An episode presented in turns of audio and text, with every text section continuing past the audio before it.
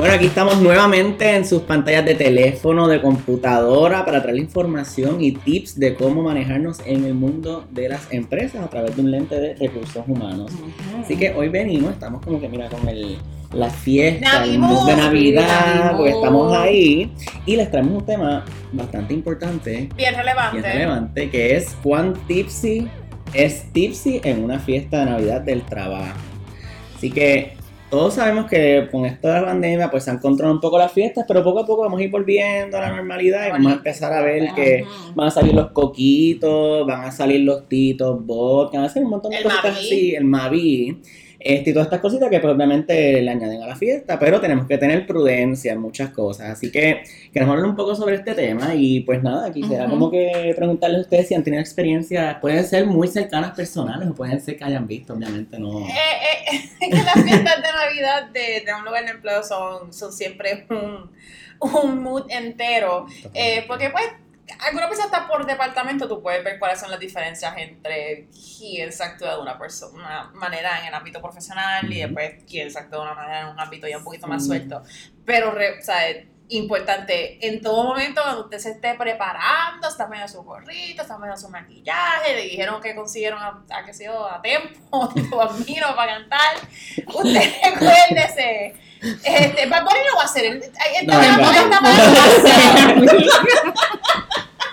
Normal, yo claro que sí. Yo voy a Randy para lo que queda, fíjate. ¿Tú crees que Randy, o sea, No, no. cuando se tenga no, organizando para todo esto, es bien importante recordarse que es un, un ambiente laboral. Usted Ujú. está ahí con personas que el próximo lunes van a trabajar con ustedes en su espacio Y les van a tener la cara seria de. Se van a recordar de los papelones. Sí, La sí, gente sí, tiene celulares. Sí, son, eso es bien un tema bien delicado también, porque ahora mismo con sacar el teléfono ya podemos hacer un reel, podemos hacer TikTok, un Facebook Live, así que obviamente como dice un prócer puertorriqueño, Jean Michael Martínez, lo importante no es que no lo voy a leer, Cita, está cita allí, correcta, dice, cita no es que no vacilen en su fiesta, es que vacilen con prudencia.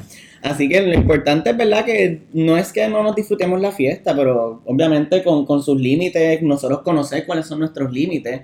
Si ya tengo que parar de darme un shot o parar de darme otro tito con, no sé, con parcha, que es el clásico para mí obviamente, Para bajar la este, presión. para bajar la presión. Este, pero obviamente es tener ese cuidado porque no queremos que nos llamen el lunes a recursos humanos a decirnos, mira, Sí, pasó esto en la fiesta, vamos a anotar aquí porque tenemos un... Y es que es esta cosa de como que, como cuando estabas en los tiempos de escuela, cuando tú veías el estudiante que se portaba mal y pues tú pensabas que eso te daba permiso para portarte mal, pero no, tú no quieres ser el que está en el karaoke cantando Rastrilla Remix o Tremenda Salta parte 3 mientras tu jefe está Sí, dale o, en el o como, ¿verdad? El, el que de momento agarra el micrófono y se pone a cantar este latigazo frente a toda la compañía.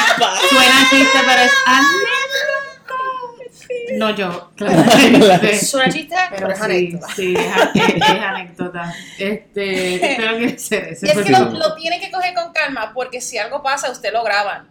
Menos mal que sea una fiesta donde usted tenga merchandise y bien lindo diga este farmacia Pepito Bolitero aquí y usted salga con la botella, pásame la botella. Exacto. El lunes le van a dar tan duro en la cara con el manual de empleado.